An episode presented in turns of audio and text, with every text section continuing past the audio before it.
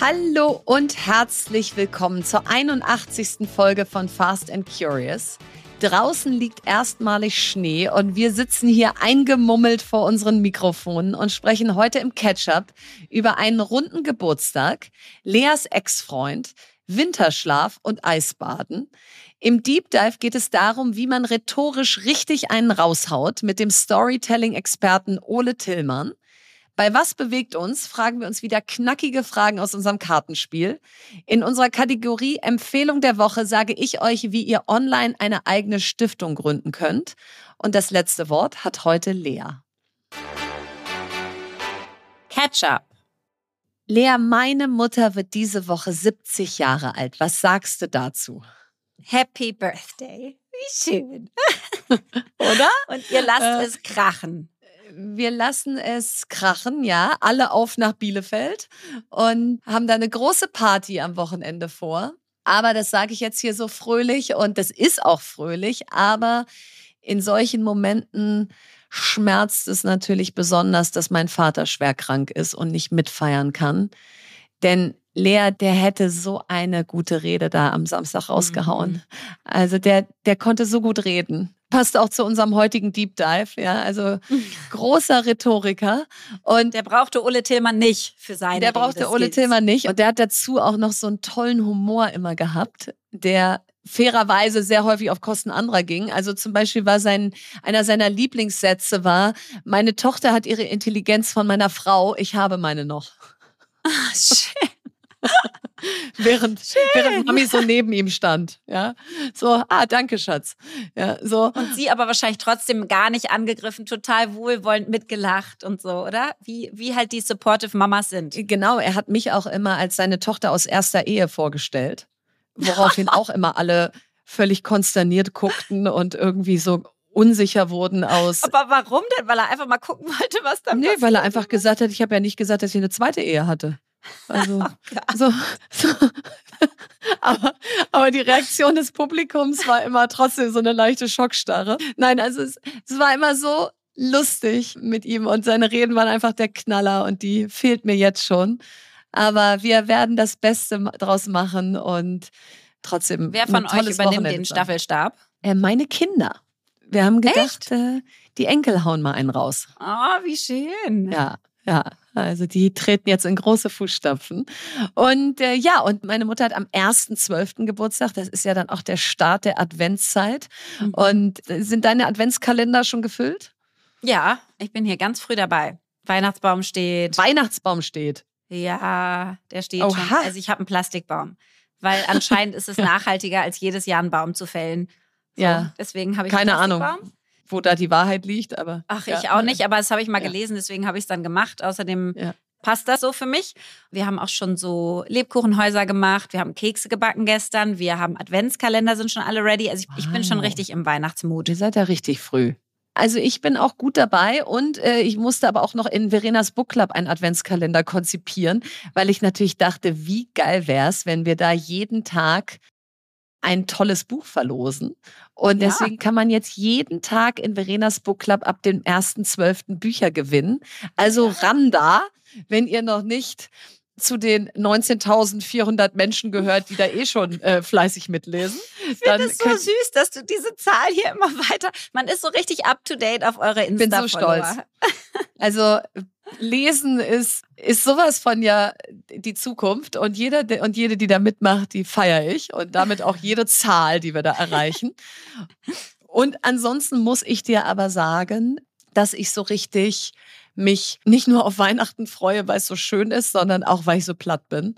Wir haben jetzt noch zweieinhalb Wochen, bis ich fünf Wochen offline gehe und wir in sechs Wochen Fast and Curious Winterschlaf starten. Ja. Zählst du auch schon die Tage?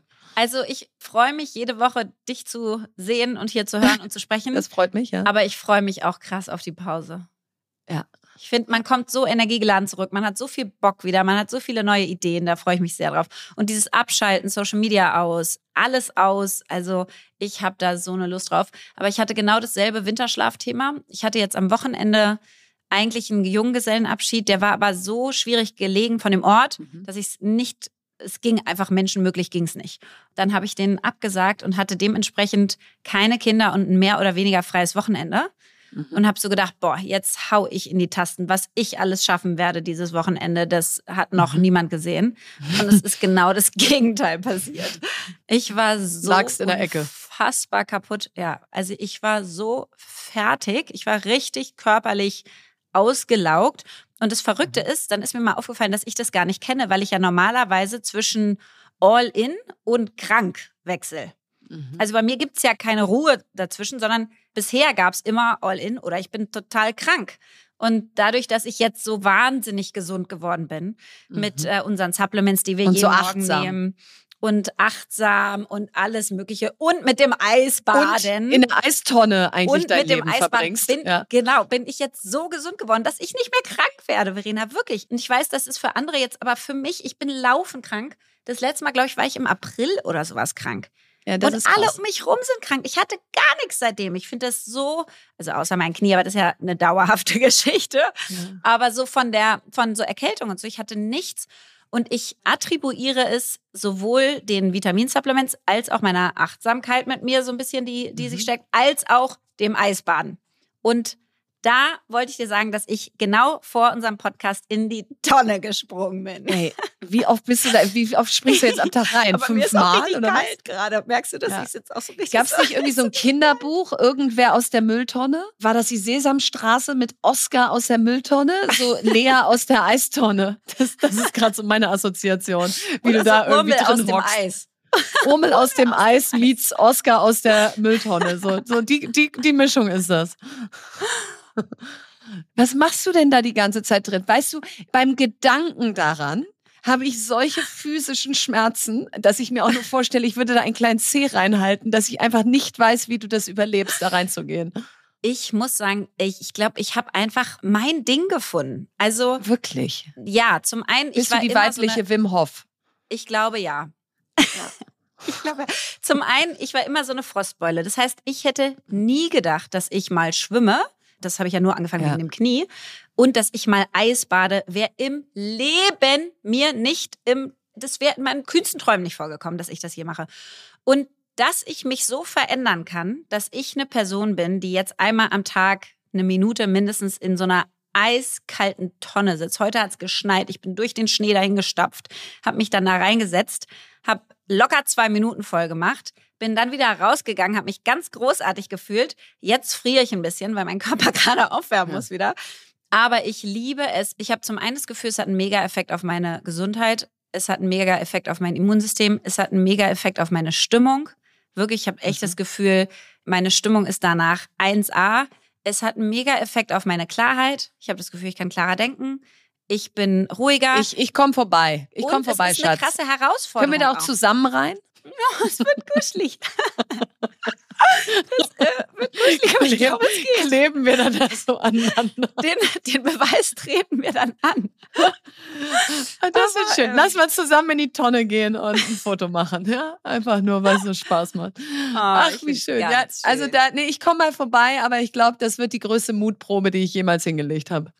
Ja, also es ist wirklich eine große Mutprobe, aber dann bist du auch so stolz auf dich, wenn du es geschafft hast. Und dann wollte ich dir noch von einer weiteren Mutprobe erzählen. Und zwar letzte Woche war ich doch, habe ich doch groß angekündigt auf dem Shireen David Konzert. Klaro, was, auf deinen Nacken. Was auch, nee, auf ja, auf meinen Nacken, was auch richtig toll ja. war. Und auf jeden Fall, Verena, fahre ich die Rolltreppe hoch mit Lia, mhm. nichts ahnend und fahre quasi in einen Amorelie Pop-Up-Stand rein. Der war Verrückt. riesig groß mit so einer Fotowand, mit so einem Glücksrad, mit irgendwie Toys an der Wand. Es sah super schön aus und da waren mhm. ganz viele Menschen, die standen da alle in Schlange an, um vor der Hintergrundwand ein Foto zu machen. Da stand Amorelie Sex Your Way drauf und da wollten diese Gen Z Kids ein Foto machen. Also Kids eigentlich nicht. Teens Kids. oder die 13-Jährigen. Die wollten da alle Sextoys oh kaufen. Oh ja. Teens und jungen Erwachsenen. Ja, ja. Das ist richtig cool bei denen. Also zum, also so und jetzt muss ich dir aber sagen, ich bin da hochgefahren. Ich habe gedacht, mich, mich Pferd, dachte ich. Ich konnte eine halbe Stunde, wenn nichts mehr anderes reden. Ich habe wirklich mich so gefühlt, als wenn du einen Ex-Freund, mit dem du so in Love warst, mit dem du so eine sieben Jahre die krasseste Beziehung deines Lebens hattest, die ganze Zeit on, die ganze Zeit alles Mögliche erlebt, deine Jugend erlebt. Es gab keine Separation zwischen euch, es gab keine mhm. Trennung. Von dem hättest du dich getrennt, dann hast du dem überall entfolgt, dass es nicht so doll wehtut, hast versucht, da nichts mehr mit zu tun zu haben und plötzlich bei so einer Party rennst du in den rein. So habe ich mich gefühlt. Und, und was ist jetzt die Mutprobe? Ja, das fand ich sehr mutig. Achso, dann kam das Mutige. Dann. Ja, ich wollte gerade sagen, die Rolltreppe hochfahren und da reinfahren ist jetzt erstmal nicht so mutig. Das ist jetzt erstmal nur so passiert, ja. Wahrscheinlich ist das, was ich jetzt erzähle, auch überhaupt nicht so mutig. Aber ja. auf jeden Fall stand ich dann also dumm rum, auch in so einem Outfit, ja. was wirklich gar nicht am Rolli-like war. Und ja. dann kam netterweise das Team da auf mich zu und meinte, Lea, wir haben dich eh schon erkannt, jetzt komm hier rüber zum Stand. Und dann bin Ach, ich da wirklich, wirklich so hin getapst. So, hey, hey, hi. Und Hallo. willst du auch mal am Glücksrad drehen? Ja. Und dann habe ich sogar was gewonnen. Durfte ich mir ein Kondom oder Gleitgel aussuchen. Also, aber Verena, dann bin ich weg und habe so gedacht, es ist so krass. Also, es ist so krass, dass ich mit Sebastian so eine Und Firma ist es auch wie so bei so einem Ex-Freund, dass man dann weggeht und, ja. und hofft, dass man sich so bald nicht wieder sieht? Nee, es ist schon, dass du so weggehst und denkst, boah, der war schon richtig hot auch. ich kann echt verstehen, warum du mit dem so lange zusammen warst. Es und der ist noch hübscher geworden. Und guck mal, wie viele Menschen den jetzt toll finden. Da stehen ja Hunderte an bei dem. Ja. Also es war schon so, war das richtig, den zu verlassen? Ach, krass, ach cool. Das, also ich, ja, es war absurd. Es war absurd. Ich hätte gar nicht gedacht, dass da so viele Gefühle hochkommen. Lia war auch völlig so, sag mal, was ist denn mit dir los? Und dann meinte ja. sie, Lea, sag mal, folgst du dem nicht und so? Also hast du nicht eh? Ich so, nein, ich habe das überall eher blockiert, muss man Weggeschlossen. sagen. Aber wie ja. schön. Ich meine, hätte ja auch sein können, dass das so ein ja. kleiner Popelstand ist. Kein Mensch interessiert's. also ist doch mega. Ist doch auch wieder so ein Kompliment für die Idee und dass die immer noch so trägt. Ja, also ich bin richtig stolz auf das Team, was das gerade macht, weil diese Marke ist wirklich cool. Ich war richtig, also ich war richtig stolz. Ja. Deep Dive. Ja, heute wollten wir im Deep Dive einmal darüber sprechen, wie man eigentlich so richtig gute Reden schwingt und dazu haben wir uns auch erstmal die Fakten angeguckt. Also glaubt man Branchenkennern, gibt es heute circa 5.000 bis 8.000 deutschsprachige Keynote-Speaker. Und in Deutschland wächst dieser Markt für Keynote-Speaker jedes Jahr um 100 Prozent. Also es ist anscheinend was, was wir mehr haben wollen. Genau, wir wollen anscheinend von anderen Menschen lernen, was ja schön ist. Und geschätzt liegt die Zahl von bezahlten Vorträgen pro Jahr in Deutschland bei über 100.000. Also finde ich schon eine ordentliche Summe. Das ist eine ordentliche Zahl. Und was ich auch spannend finde, ist, dass laut des Auftrittscoaches Dr. Michael Bohne circa 80 Prozent aller Menschen schon mal Lampenfieber hatten. Da mhm. werden wir mhm. also auch auf jeden Fall gleich mit unserem Gast drüber sprechen. Und unser Gast heute ist Ole Tillmann, der mit uns über Storytelling und den perfekten Auftritt spricht. Ole startete seine Karriere als Schauspieler und war anschließend als TV-Moderator aktiv, bevor er als Moderator, Executive Coach und Unternehmensberater in die Tech- und Startup-Branche wechselte. Hier sammelt er nun bereits seit über 20 Jahren Erfahrung und nutzt Design Thinking und Storytelling, um Innovation und Kommunikation in Unternehmen voranzutreiben und für seine Kunden herausragende Keynotes zu produzieren. Lieber Ole, wie schön, dass du da bist. Hallo Verena, hallo Lea, vielen Dank für die Einladung. Ja, wir freuen uns. Und Ola, als hätten wir es geahnt, jährt sich der zwölfjährige Jahrestag meines TED Talks dieser Tage. Und den haben wir damals zusammen vorbereitet. Weißt du das noch? Ja, natürlich weiß ich das noch und äh, kann mich auch noch an die Situation in der Station erinnern, wo du auf ja. der Bühne warst. Don't be the boiling frog. Genau, Don't be a bold frog jump war der Titel. und und ich weiß noch, wie wir da saßen und dann irgendwann hatten wir die Rede eigentlich so richtig gut und dann hast du gesagt, du brauchst auf jeden Fall verstärkende Folien und dann habe ich gesagt, aber Ole, was soll ich denn da für Folien? Ich meine, soll ich da einen Frosch zeigen oder so? Und dann hast du die geilsten Folien gebaut von wirklich so einem Frosch, der aus so einem Kochtopf da sprang. und, und ich würde sagen, das war der große Durchbruch meines TED Talks. Ja, das äh, bist du darauf noch häufig angesprochen worden? Ja, total. Also das war ehrlich gesagt meine erste große Rede, an die ich mich erinnern kann. Und ich war auch ordentlich aufgeregt. Aber da reden wir ja heute auch ganz viel drüber. Wenn man sich, glaube ich, gut vorbereitet, wenn man ein Konzept hat, wenn man eigentlich weiß, was man sagen will, dann kannst du so ein Ding halt auch gut raushauen. Weil bei so einem TED-Talk hast du ja 15 Minuten oder 17, muss genau in diesen 17 Minuten das Ding bringen. Also es ist mir zumindest bis heute nicht peinlich, das dass es gut. noch online ist. Ich habe ehrlicherweise, Verena, deinen Talk überhaupt nicht gekannt und habe den in meiner Recherche zu meinem Greater Talk gefunden Ach, und mir dann angeguckt und gedacht, du siehst ja das so lieb und ordentlich und natürlich heute auch noch, aber damals auch noch so ja, so brav. Ja, so brav aus. Es ist echt ganz spannend gewesen. Und dann habe ich ihn mir angeguckt, weil ich nämlich äh, geguckt habe nach Best TED Talks of All Time und so weiter. Ah ja, nee, da kam ich dann ganz oben. Ja, ja, ja, ja, Weil ich ja Vergleiche ziehen wollte. Aber vielleicht, wenn wir mal reinstarten, Ulla. Also du hast ja mir geholfen, meine Greater-Rede vorzubereiten. Du hast mhm. unter anderem mit Hanno Renner gearbeitet von Personio, die ganze, glaube ich, Hack-Konferenz, die die machen, vorzubereiten. Also ganz viele deiner Arbeiten drehen sich darum, sage ich mal, eine Geschichte wirklich so zu erzählen, dass sie die eigene ist und dass sie wirksam ist. Wie ist das so zu deiner Herzensangelegenheit geworden und warum ist es so eine Herzensangelegenheit für dich? Also erstmal finde ich Storytelling einfach super interessant, weil es so alltäglich und so menschlich ist. Ja, also gute Geschichten transportieren Wissen und das machen wir Tag für Tag, äh, wenn wir von den Erfahrungen erzählen, die wir gemacht haben oder die Erkenntnisse, die wir gewonnen haben, machen wir das häufig in Form von Anekdoten. Insofern ist das so mhm. einfach ja so ein allgemeiner Skill, den wir sowieso alle haben. Und ich habe ja 1999 angefangen fürs Fernsehen zu arbeiten, für RTL. Top of the Pops. Ja, genau. Unter anderem auch für Top of the Pops und dann äh, später noch ganz andere Sachen auch moderiert und bin dann glücklicherweise auch journalistisch ausgebildet worden von der Adolf Grimme Akademie. Und so ist dann auch meine Leidenschaft zum gesprochenen Wort, zu Storytelling dann auch professionell in Bahn gelenkt worden. Und ich habe dann später noch eine Schauspielausbildung gemacht, nochmal vertiefend, auch eine Schauspiel-Coaching-Ausbildung. Und eine Frage, die mein Coach mich in der Ausbildung immer gefragt hat, bei jeder Szene, die wir vorbereitet haben, ist die Frage gewesen, welche Geschichte willst du erzählen? Mhm. Und zwar in einem Satz. Mhm. Und wenn ich oder auch meine Kolleginnen und Kollegen das nicht wirklich beantworten konnten in einem Satz, dann hat sie gesagt, pass auf, Ole, geh doch einfach nochmal raus und überleg dir das nochmal. Und wenn du das weißt, dann kommst du wieder rein. Mhm. Und diese Fähigkeit, ähm, das wirklich prägnant auf den Punkt bringen zu können, was man eigentlich erzählen will, das fasziniert mich.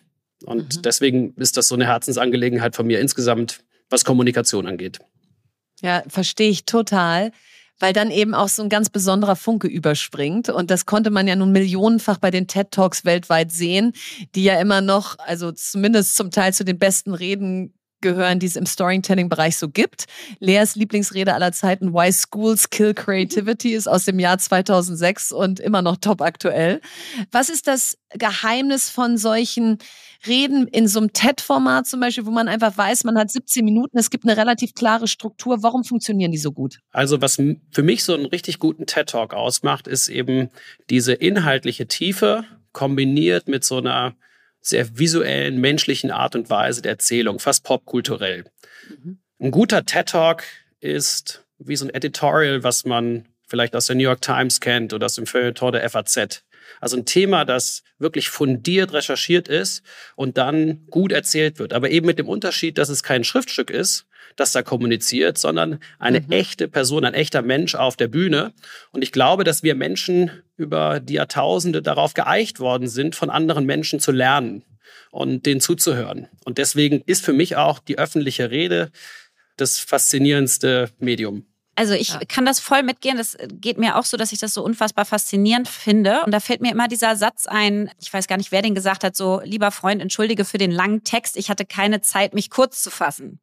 Mhm. Also mhm. das, was so einfach aussieht und was so eine tolle Rede wird, weil man so mitgehen kann und so dranhängt an der Geschichte, auch bei diesen TED Talks, ist ja mit die größte Kunst. Ja, und auch das Ziel des kreativen Prozesses, mhm. Mhm. dass man es schafft, mit möglichst wenig Wörtern möglichst viel zu erzählen. Ja.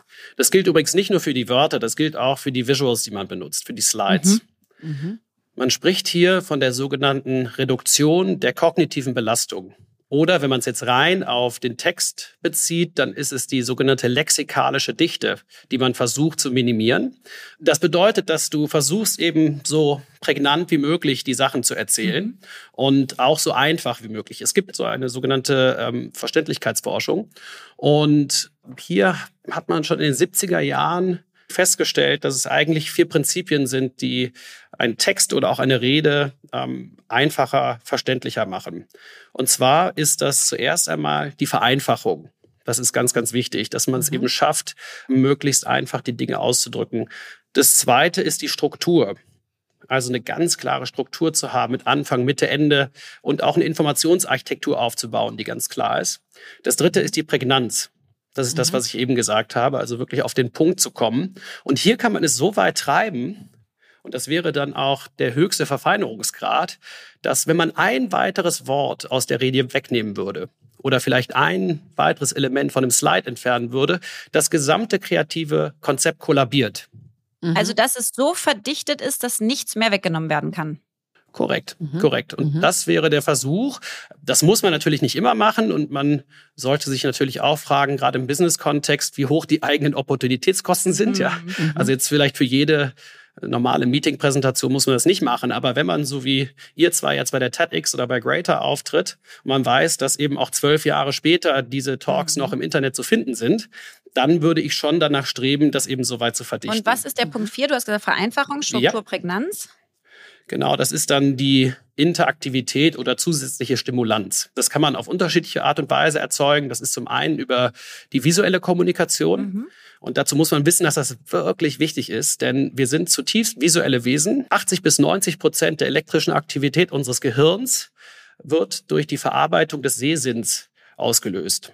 Und äh, wenn man wirklich verständlich kommunizieren will, muss man eben interaktiv sein, man muss visuell sein. Aber das beinhaltet auch das anekdotische Erzählen. Ja, also wenn ich jetzt einfach nur äh, Zahlen, Daten, Fakten präsentiere, dann kann das sehr schnell langweilig werden. Wenn ich aber hingegen ähm, das Ganze eben in eine gute Geschichte packe oder vielleicht auch mit persönlichen Anekdoten anreicher, wird es interessanter. Und ein weiterer Punkt ist äh, natürlich auch die Interaktivität mit dem Publikum. Also eine gute Rede, obwohl vielleicht die Rednerin ähm, das längste Rederecht hat, ist aber dennoch eine Konversation mit dem Publikum bei einem richtig großen Publikum wie bei dir, Lea, damit, keine Ahnung, 15.000 Leuten, da kann man jetzt nicht von jedem eine persönliche Antwort einfangen, aber du kannst eine Frage stellen und dann vielleicht ein Handzeichen äh, zurückbekommen. Und das ist eine Form von Interaktivität, die eben so eine Präsentation dann lebendiger werden lässt. Total. Oder ich finde auch, es hilft schon immer, wenn man sowas sagt wie, hier vorne wird jetzt schon die Stirn gerunzelt und dann weiterredet, weil mhm. es dann automatisch suggeriert, dass du da nicht nur was abspulst, sondern dass du so da bist, dass du dir die Reaktion des Publikums angucken kannst und sie in deine Rede aufnehmen kannst. Oder eben auf irgendwelche Lacher eingehen und das kurz kommentieren, weil es echter wirkt, finde ja, ich. Ja, du sprichst aber was Wichtiges an, Verena, weil das Hauptziel, um auch präsenter auf der Bühne zu sein, ist es, möglichst schnell in Verbindung mit dem Publikum zu kommen. Ja. Es geht eigentlich immer um die Verbindung mit den Menschen, mit denen man zu tun hat. Und da ist auch die Magie, da ist das Interessante, da ist auch die Imperfektion. Ja, also ja. wenn du jetzt zum Beispiel einen ganz toll vorbereiteten Talk hast, aber die Reaktion deines Publikums fällt irgendwie anders aus, als du das eingeplant hast, wenn du dann nicht drauf eingehst, dann ist das doof. Ja. Ähm, das zeigt nämlich, dass du da vielleicht nicht so anpassungsfähig bist in dem Moment. Aber wenn du wirklich das aufgreifst und dann vielleicht wieder eine Reaktion auf der Bühne zeigst, dann wird das eben zu einer Konversation, auch wenn es ein großes Publikum ist. Und das ist hochgradig spannend. Total. Und jetzt sind ja Lea und ich nächstes Jahr auf der OMR Mainstage. Da haben wir uns mal richtig cool. hin hochgearbeitet. Ja, genau. Äh, Glückwunsch zu. Wir wissen auch noch nicht, wozu wir Ja gesagt haben. Ähm, und wenn jetzt wir aber sagen würden, Ole, kannst du das mit uns vorbereiten? Wie früh fängst du an? Was sind die ersten Schritte bei der Entwicklung so einer Rede? Jetzt wird es vielleicht in dem Fall gar nicht unbedingt eine Keynote, aber gehen wir mal davon aus, es wäre eine. Wie, wie legst du dann los mit uns? Ja, okay.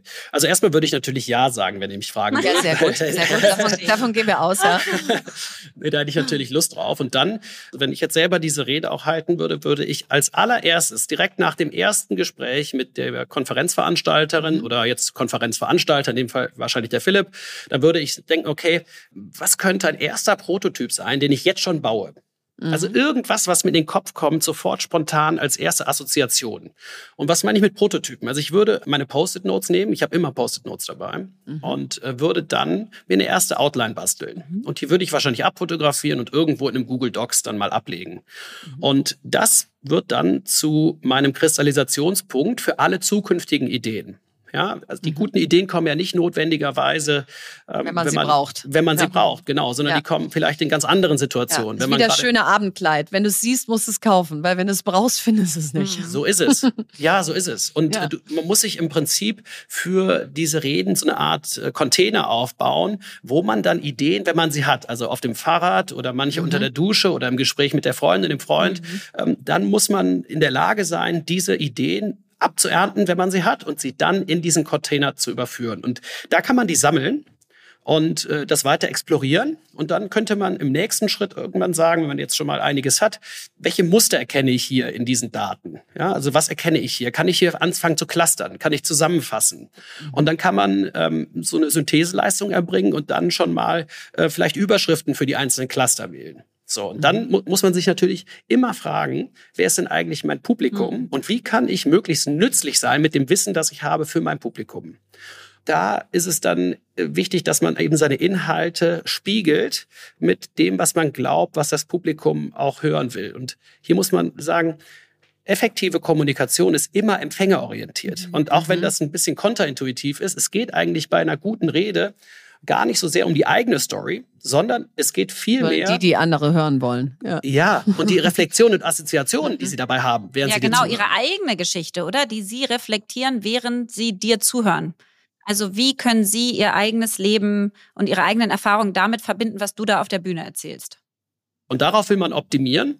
Und äh, deswegen ist es auch ganz wichtig, dass wenn man Dinge erzählt, dass man versucht, ich glaube, Lea, darüber hatten wir zwar auch äh, gesprochen in der Vorbereitung für deinen Talk, für Greater, dass man eben die Dinge dass man die nicht versiegelt oder dass man die nicht vorbewertet, mhm. die man da mhm. erzählt, ja. sondern dass man eigentlich über die Beobachtung, die man so auf die Welt gewonnen hat oder die Erkenntnisse, die man da teilen will, dass man die möglichst wertneutral erzählt, mhm. so dass man anderen Menschen eine Einladung ausspricht, sich selber ein Bild zu machen. Mhm. So, und das äh, ist dann eben so der nächste Schritt. Ja, und das wäre jetzt, also das wäre jetzt für mich das erste Vorgehen. Mhm. Und natürlich ist es so, jetzt habt ihr fast noch irgendwie sechs, sieben Monate Zeit äh, bis zu der Präsentation, aber ich würde diesen Prozess, falls möglich, nicht jetzt später, schon anstoßen. Ja, ja, genau, und nicht später als zwei Monate vor so einer mhm. Präsentation. Mhm. Ne? Also für die TEDx, äh, für die ich ja auch lange Zeit hier in Berlin und München und Hamburg gearbeitet habe, haben wir immer so sechs, sieben, acht Wochen äh, vorher begonnen und haben dann erste Ideen entwickelt. Und dann mhm. eben iteratives Vorgehen, bis man irgendwann zu dieser Fassung gekommen ist, von der ich eben gesagt habe, man nimmt ein Wort weg und dann kollabiert das gesamte Konzept. Ja, also das ist sozusagen dann das finale, das genau, das finale Veredelungsprodukt. Mhm. Ja. Und ich fand das so spannend, weil du auch gesagt hattest, die Menschen wollen was mitnehmen. Also sozusagen mhm. gute Kommunikation ist empfängerorientiert. Das heißt, was passiert in den Köpfen meiner Zuschauer, Zuschauerinnen und was können die wirklich mitnehmen? Und da hast du mir so dieses ganz einfache wenn wir jetzt uns Geschichten überlegen oder, oder ich Anekdoten im Kopf habe, dann Lea, erzähl mir doch mal, was war das Problem, was war die Herausforderung, was war die Lösung und was ist das Learning? Und ja. so denke ich ja sowieso, deswegen äh, liebe ich das, diesen Ansatz. Und gleichzeitig fand ich es aber so schön, dass das auch ein Ansatz ist, der für Storytelling gut funktioniert, weil es ein bisschen dich auf eine Geschichte wirklich mitnimmt. Also es nimmt dich mit ja. auf die Historie und gleichzeitig erzählt es dir schon, was habe ich jetzt daraus gelernt. Und äh, ja. sozusagen auf diese Geschichte, auf die Reise mitnehmen, da ist mir auch extrem im Kopf geblieben, dass du von der Heldenreise erzählt hast. Und mhm. das ist mhm. wahrscheinlich jetzt so aus meiner Warte so die mh, bekannteste Art des Geschichtenerzählens, oder? Oder ist es die effektivste? Also, was ist eigentlich die Heldenreise und wie arbeitest du damit? Ja, die Heldenreise ist ein Erzählprinzip, das äh, ja eigentlich so alt ist wie die Menschheit selber und das äh, unter anderem auch äh, vom amerikanischen Kino aufgegriffen wurde und dort in vielen äh, Film auch adaptiert wurde als die unterliegende Struktur dessen, was da erzählt wurde. Die wurde mhm. damals freigelegt von Joseph Campbell und er hat das dann den sogenannten Monomythos genannt. Oder später auch die Heldenreise. Er hat damals 17 Schritte dort äh, ausgemacht, die im Prinzip unter all diesen Erzählungen liegt. Für das amerikanische Kino hat das dann später Christopher Vogler ein amerikanischer Drehbuchautor, hat das dann reduziert auf zwölf Schritte und das ist auch mhm. das, was man äh, so kennt heutzutage. Mhm. Und diese Heldenreise handelt immer von Veränderungsprozessen der Protagonistin oder des Protagonisten. Ja, das kann eine Person sein, das kann aber auch eine Sache sein, also ein Roboter beispielsweise, es kann auch eine Organisation sein. Mhm. Und die Idee dahinter ist, dass all diese Veränderungsprozesse eben den gleichen Ablauf haben.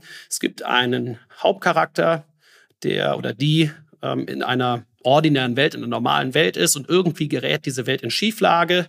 Es gibt mhm. einen sogenannten Call to Action, also etwas, das das Universum vielleicht ausstößt, vielleicht einen Ruf oder einen Brief, den man erhält, ähm, mhm. eben einen Veränderungsprozess herzuleiten, um diese Welt wieder in Balance zu bringen, trifft dann noch in der normalen Welt auf seine Mentorin oder Mentoren Mhm. und bewegt sich dann in die Abenteuerwelt, um dann dort ähm, bestimmte Tests zu bestehen, Herausforderungen zu bestehen und dann auch Erkenntnisse zu gewinnen, mhm. die man dann wieder zurück in die normale Welt nimmt. Da schließt sich dann der Kreis und die man dann mit den anderen Menschen teilen kann. Und man ist dann sozusagen eine Weiterentwicklung seiner selbst. Mhm. Ja, man hat sozusagen diese Transformation dann ähm, erfolgreich abgeschlossen. Und das ist dieses Prinzip der Heldenreise. Im Prinzip kann man sagen, somebody wants something badly and is having difficulty getting it. Das ist ein Zitat von Frank Daniel, auch Drehbuchautor. Aber darum dreht sich jede gute Geschichte. Und das ist auch das, woran wir damals gemeinsam gearbeitet haben für deinen Talk. Jetzt hast du eben gesagt, was es so für Zutaten einer guten Rede braucht und wie die verschiedenen Phasen aussehen, bis dann hinten das perfekte Produkt rauskommt sozusagen. Jetzt begegne ich ganz vielen Menschen, die sagen, das ist ja alles schön und gut und das äh, bereite ich dann vielleicht auch noch gut vor, aber in dem Moment, wo ich weiß, jetzt geht's da hoch auf die Bühne oder vor den Vorhang oder vor meine Kollegen und Kolleginnen, kriege ich so ein Lampenfieber, so ein Bammel, trockene Hände, zitternde Stimme, rote Haut, was auch immer es ist. Wir haben eben in den Fakten gesagt, über 80 Prozent der Menschen haben Lampenfieber. Was kann man dagegen tun? Wieso haben so viele solche Angst und ist Vorbereitung die Lösung oder, oder wie, wie kriegt man das in den Griff? Ja, ich weiß, es ist für wirklich sehr, sehr viele Menschen ein wichtiges Thema und auch für mich ist es auch so. Also ich bin auch bei großen Präsentationen, bei großen Reden, bin ich selber auch aufgeregt, auch beim, mhm. bei Moderationsjobs. Mhm. Und ich habe in meiner jetzt fast zwei Jahrzehnte andauernden Karriere als Moderator oder auch als Schauspieler habe ich ähm, auch noch keine andere professionelle Kollegin oder Kollegen getroffen, bei der das nicht so ist. Und ich habe mit Justin Timberlake zusammengearbeitet, Dwayne Johnson, mit Helge Schneider und fast jeder hat in irgendeiner Form Nervosität, bevor sie oder er auf die Bühne geht. Also es mhm. ist vollkommen normal. Gehört dazu. Ich, es gehört einfach dazu. Ähm, die Frage ist halt, wie man mit diesen Ängsten umgeht. Und eine Sache, die ich immer sehr, sehr beruhigend finde, ist zu wissen, dass selbst wenn man das selber sehr, sehr stark fühlt, dieses Gefühl, dass sich das ja nicht zu 100 Prozent auf das Publikum überträgt. Ja. Und wenn man irgendwann begreift, dass das nur über bestimmte Verhaltensweisen überhaupt nach außen sichtbar ist, beispielsweise sehr schnelles Reden, Mhm. dass man teilweise vielleicht auch über die eigenen Wörter stolpert oder dass man vielleicht eine hektische Körpersprache hat. Wenn man das dann irgendwann versteht, dann weiß man, ah, okay, wenn ich das nicht mehr mache, dann ist das daraus ja noch viel weniger sichtbar. Und dann ein weiterer Trick, also ist, sich den Anfangsteil einer Rede, den wirklich gut zu skripten und den vielleicht auch zu trainieren. Weil was viele Menschen, mit denen ich zusammenarbeite, erzählen, ist, dass sie am Anfang einer Rede sehr aufgeregt sind. Vielleicht sind es zwei Minuten davor und dann die ersten zwei Minuten und dann im Rest des Talks werden sie eigentlich sehr viel entspannter. Mhm. Das heißt, man muss irgendwie durch diesen Schlauch durchkommen. Mhm. Und dafür gibt es verschiedene Strategien. Und die kann man aufteilen in langfristige, mittelfristige und kurzfristige Strategien. Die langfristigste Strategie wäre beispielsweise äh, Meditation zu lernen oder autogenes Training, progressive Muskelrelaxation. Also alles so Entspannungstechniken, mhm. die mir dabei helfen, die Reaktanz meines vegetativen Nervensystems zu reduzieren. Ja, dass ich einfach nicht mehr gestresst bin. Das ist Punkt Nummer eins.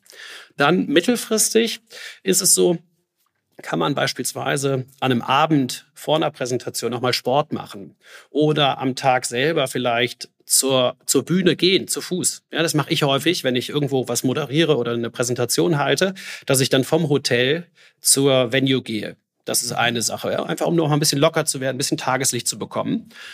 Ja, und kurzfristig, sagen wir vielleicht zehn Minuten vor dem Auftritt oder sogar 30 Sekunden davor, hilft dann, sich auf seinen Atem zu fokussieren. Atemtechniken. Und zwar, dass man seinen Einatmen kürzer werden lässt als den Ausatmen. Weil dieses Muster dem Gehirn das Signal vermittelt, es gibt keinen Angriff, du musst keine Sorgen haben. Mhm. Und ein Trick, den man machen kann, ist, man atmet durch die Nase ein, zählt still bis vier und dann durch den Mund aus und zählt still bis sechs. Und wenn man das ein paar Mal gemacht hat, ist das die effektivste Möglichkeit, um sich kurzfristig wieder zu entspannen. Und apropos effektivste Möglichkeit, also was ich auch nochmal spannend finde zu besprechen, ist, ähm, wie geht man denn damit um, wenn man einen Auftritt richtig verpatzt? Also wenn man so merkt, dass man das äh, heute nichts. Ja. Dass es, ja, dass es wirklich nichts wird, dass man raus ist aus dem Konzept, dass man irgendwie eine große Pointe versemmelt hat. Was ist denn da die effektivste Möglichkeit, damit umzugehen? Ja, das ist eine gute Frage. Also, das ist mir auch schon passiert. Für mich war der katastrophalste Moment, den ich hier auf der Bühne hatte, als ich, glaube, im Jahr 2002, glaube ich, oder 2003, habe ich einen äh, bayerischen Fernsehpreis überreicht für Charlotte Roche. Mhm. Und ich erinnere mich noch an die Situation da im Bayerischen Staatstheater ähm, komme auf die Bühne, um die Laudatio zu halten für Charlotte und sehe vor mir Edmund Stoiber, Loriot, Charlotte. Und ich dachte so, um Gottes Willen, wo bin ich denn hier gerade? Und hatte mir eine super Rede vorbereitet mit einem Redenschreiber und gehe da so durch. Und irgendwann habe ich einfach den kompletten Hänger und merke, ich komme hier auch nicht mehr rein und sage auf der Bühne, Scheiße. Und das ist natürlich das Letzte, was man im Bayerischen Staatstheater auf der Bühne sagen sollte. Und ich weiß, mein Management damals und auch mein Coach, die saßen auch da im Publikum, also, uh. die, die, Hände über dem Kopf zusammengeschlagen und so, oh, oh, oh, oh, oh. Äh, aber das, ich hatte das große Glück, dass Charlotte die ist ja ziemlich cool. Ähm, und mhm. die fand das natürlich irgendwie lustig. Und die kam dann zu mir und so hatten wir dann unseren Bonding-Moment und sie hat das aufgefangen und das war dann alles gut.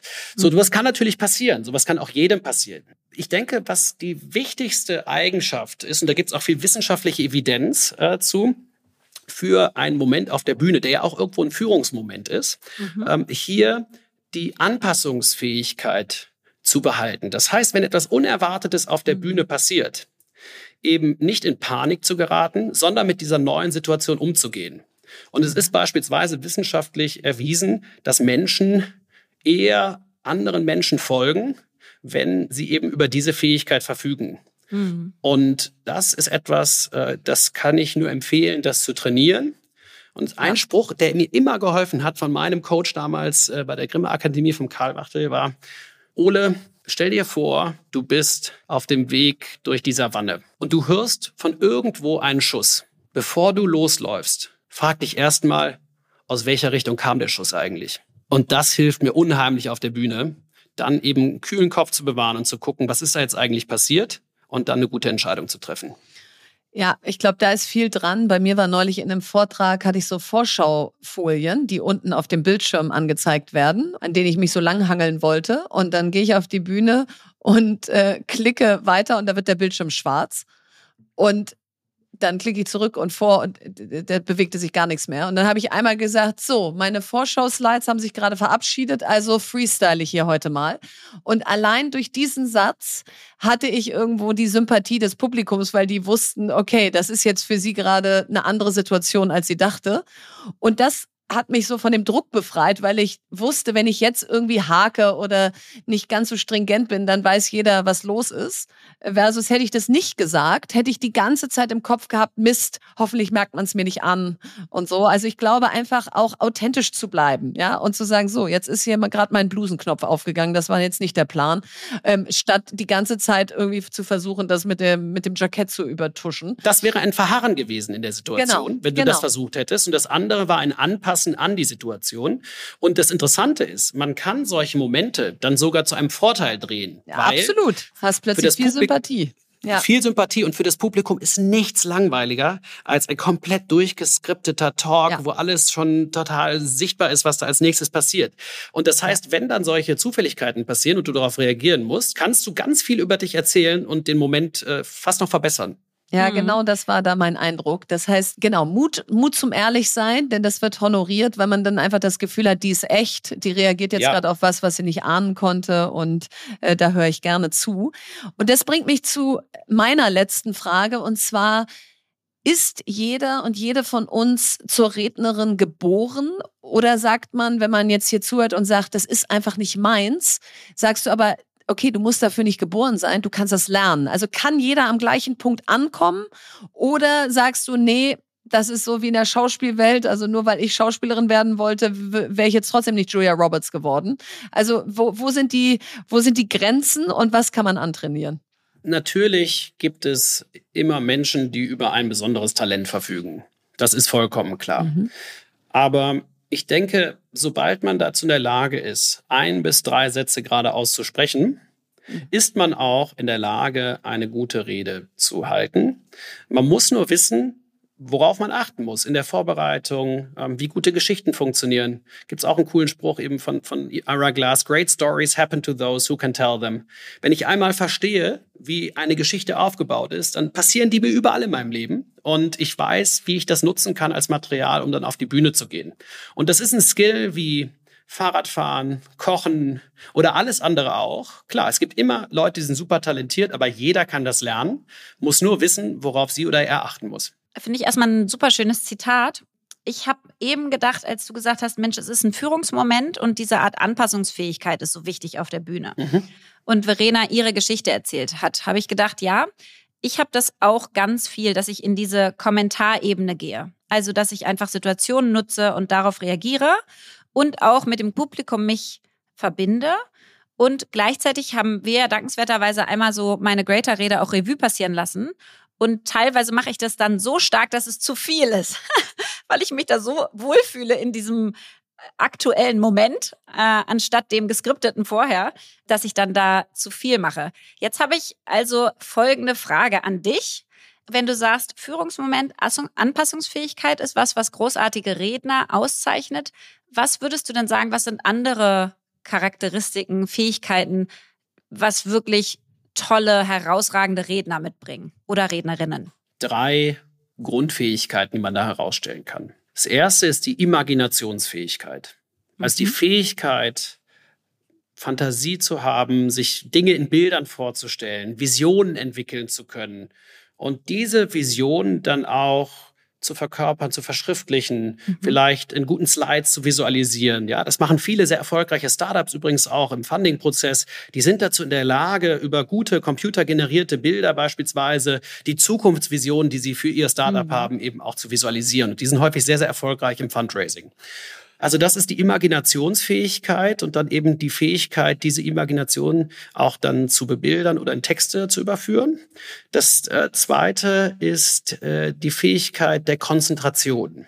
Also mhm. meine Imagination dahin zu lenken, wo ich sie haben will, sowohl im Vorbereitungsprozess als dann später auch auf der Bühne mhm. und sie dort auch zu halten, egal was um mich herum passiert. Und das Schöne ist, die Konzentrationsfähigkeit und auch die Imaginationsfähigkeit kann man beide wie ein Muskel trainieren. Ja, da gibt es im Schauspiel ganz sagenhafte Übungen, die man machen kann, um eben sich darin zu verbessern. Und das dritte ist die Fähigkeit zur Präsenz. Also das, was ich mir da vorgestellt habe, was ich dann vielleicht über meine Körpersprache auch nach außen lasse, ähm, dann auch wirklich so reichhaltig durchklingen zu lassen, dass mein Publikum das Gefühl hat, dass die, die Gedanken, die ich im Kopf habe oder die Bilder, die ich im Kopf habe, auch nachempfinden können. Und das sind mhm. für mich die drei wichtigsten Fähigkeiten. Super.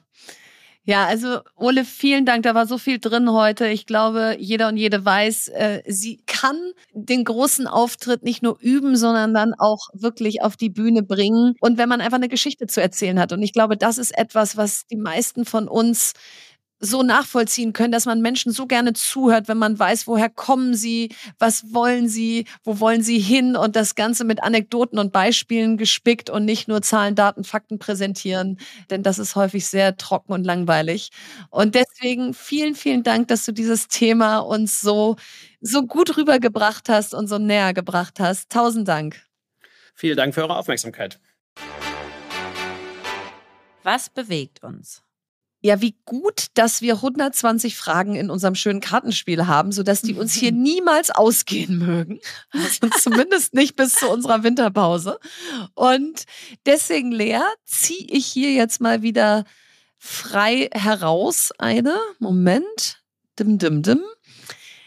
Was ist der rote Faden, der sich durch deine engsten Freundschaften zieht? Oh, die mag ich richtig gern, die Frage. Ja, die mag ich Haben auch wir uns gerne. natürlich auch selber ausgedacht. Aber ich mag sie wirklich Ja. richtig gerne, weil ich sie mir vorher noch nie so nee, gestellt die hatte stellt man sich selber. eigentlich nicht. Nee. Nee. Also bei mir zieht sich auf jeden Fall durch, also welche Freunde bleiben. Ich glaube, das eine, was ich so in meiner, sage ich mal, mental herausfordernderen Zeit gelernt habe oder gemerkt habe, ist darauf zu gucken, so welche Menschen meinen es eigentlich wirklich gut mit mir. Wer ist so Mhm. wirklich an meiner Seite? Und zwar für mich und nicht für das, was ich leiste, kann, gründe, investiere. Und Mhm. ich finde, da hat man sofort ein Gefühl zu. Und dann ist es bei mir auf jeden Fall auch so ein, wer hält mich so aus, wie ich bin? Also so, Das ist, das ist die eigentliche Herausforderung, ja. so mit, mit wem kann ich so alle Hochs und Tiefs teilen und habe nicht das Gefühl, meinen Bauch so einziehen zu müssen. Also mich irgendwie Mhm. besser zeigen zu wollen, als ich gerade drauf bin oder ähm, schlauer erscheinen zu wollen, als ich gerade auch wieder bin in der Zeit. Also oder zu dem Thema. So wirklich so, wo hast du das Gefühl, du kannst, Wo so kannst du du dein sein? ganzes Selbst mitbringen? Das kann ich absolut nachvollziehen. Das wäre für mich auch der, der Kern. Also wo kann man ohne Show, ohne Mhm. Verbiegen, ohne Ausreden, ja, da muss man auch sich nicht irgendwas ausdenken, warum man jetzt gerade doch nicht kommt oder schlecht drauf ist, sondern kann man einfach das sofort frei raussagen. Äh, Das ist für mich etwas, was sich durch meine engsten Freundschaften zieht. Diese absolute Ehrlichkeit. Also ein Beispiel ist, meine Freundin Katharina aus München hat mir neulich ein Video geschickt, das hast du ja auch auf Instagram gesehen, habe ich dann da gepostet, wo sie mir auf liebevolle Weise sagen wollte, dass ich das äh, Wort Pick oder die, die Redewendung Pick of the Month leider wie Pick of the Month ausspreche. Und Ja. dann hat sie das wirklich so liebevoll gemacht. Könnt ihr euch Ja. bei Verenas Book Club angucken, da ist es noch. Und das ist so für mich der Inbegriff von so einer innigen Freundschaft aus. Du kannst alles sagen, du kannst den anderen auch irgendwo ein Stück weit ja. Ja, kritisieren, aber eben auf so eine liebevolle Art und Weise, dass man einfach weiß, du meinst es nur gut mit mir. Also das, äh, das zieht sich durch, dass ich auch, wie bei dir auch denke, so nur Menschen, die es wirklich gut mit dir meinen. Und dann, was sich auch bei mir durchzieht, ist, ich bin ja so eine totale Knuddel, Küssen, Komplimente Freundin, ja? Also wenn ich meine engsten Freundin sehe, dann will ich die immer so in den Arm nehmen und ganz doll drücken und denen so wie so einem kleinen Kind immer Küsschen auf die Wangen geben und so. Und da muss ich bei dir immer so lachen. Du kommst so rein und dann äh, springe ich auf dich zu und umarm dich und wuschel dir durch die Haare und so. Und du stehst wie so eine kleine Schockstarre da so und, und denkst so, huch, das ist aber jetzt viel Liebe, die sich da über mich ergießt. Könnte ich mich jedes Mal wieder totlachen. Bist du total überfordert. Ist wirklich so. Vor allen Dingen, mir wurde ja auch mal gesagt, dass ich anscheinend eher so obenrum umarme.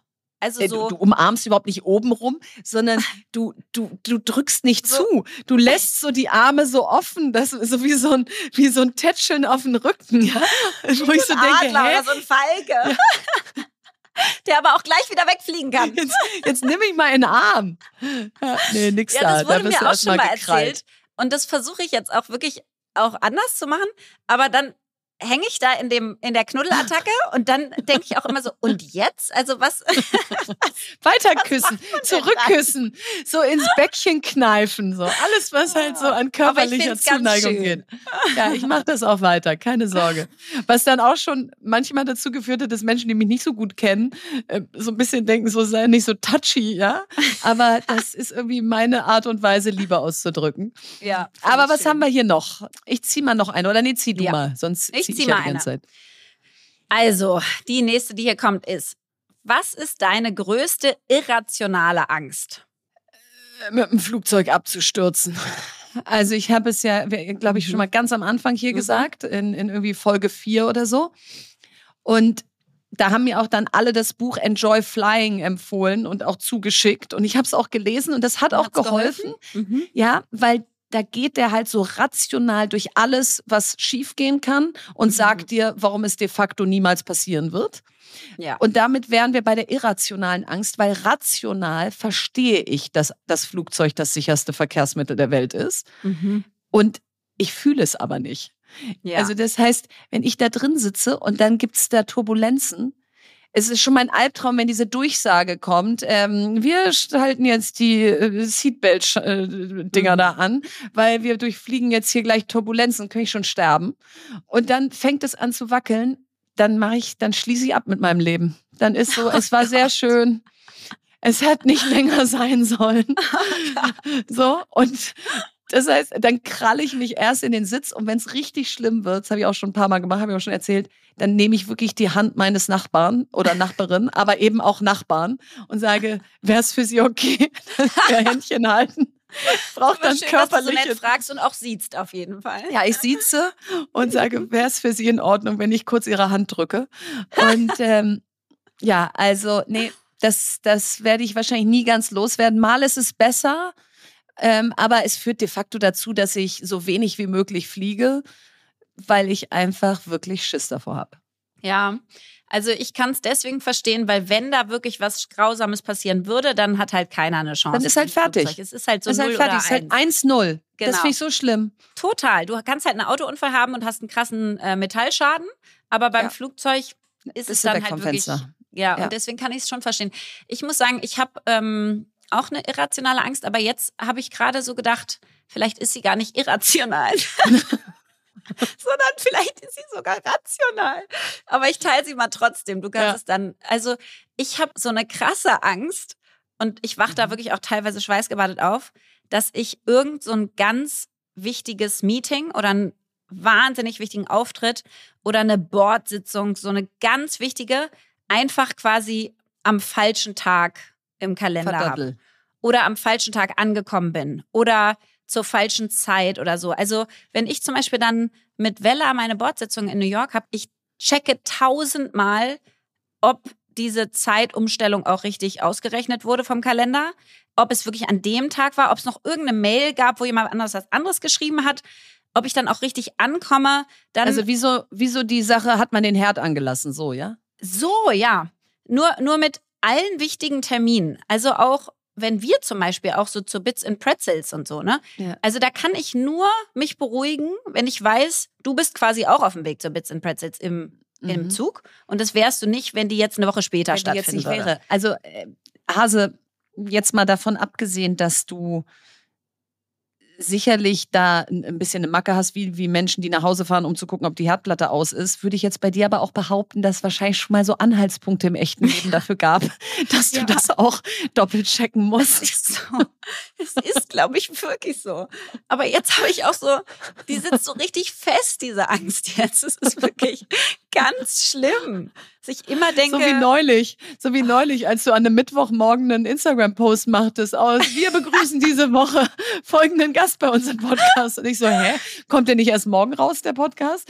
Also, so, es gibt schon Anhaltspunkte für diese irrationale Angst. Ja, total. Oder halt, wie ja. ich in Lübeck landete, aber nach Berlin wollte und so. Aber ja, deswegen ist es so eine halb irrationale Angst. Aber berechtigt, ja. Empfehlung der Woche.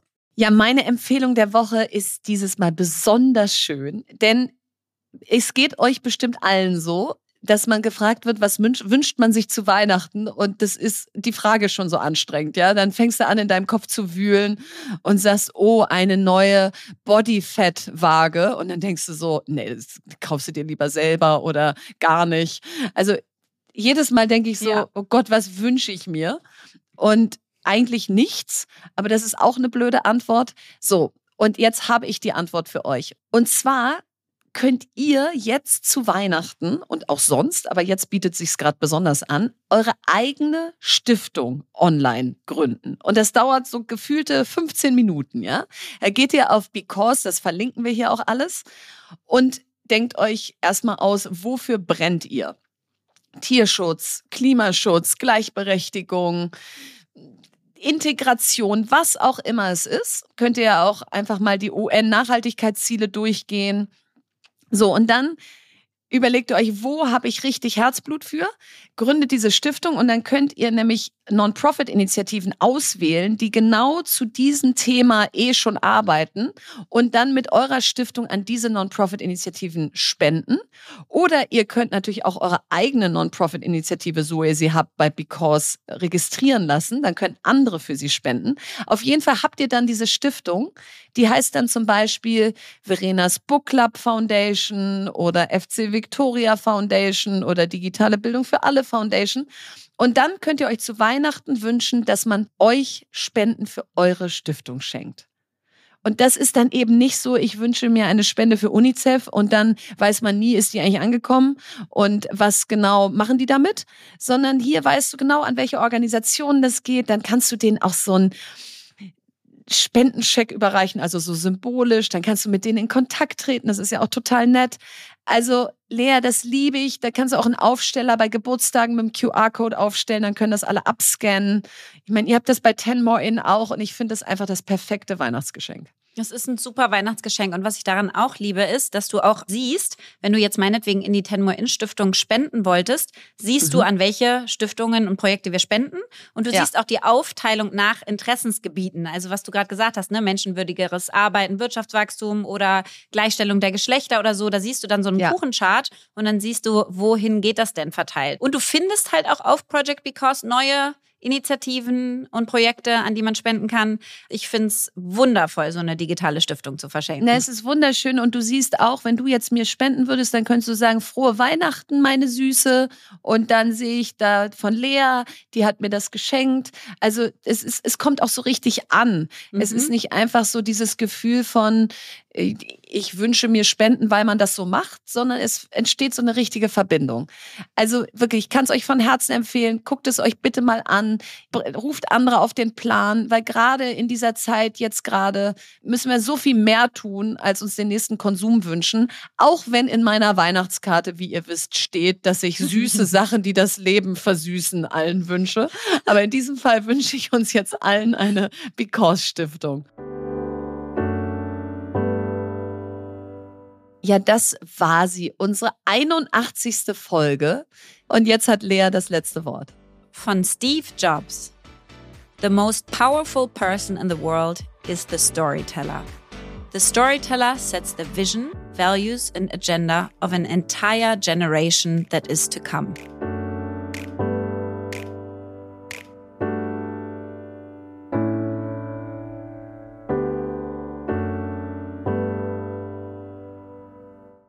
Dieser Podcast wird produziert von Podstars bei OMR.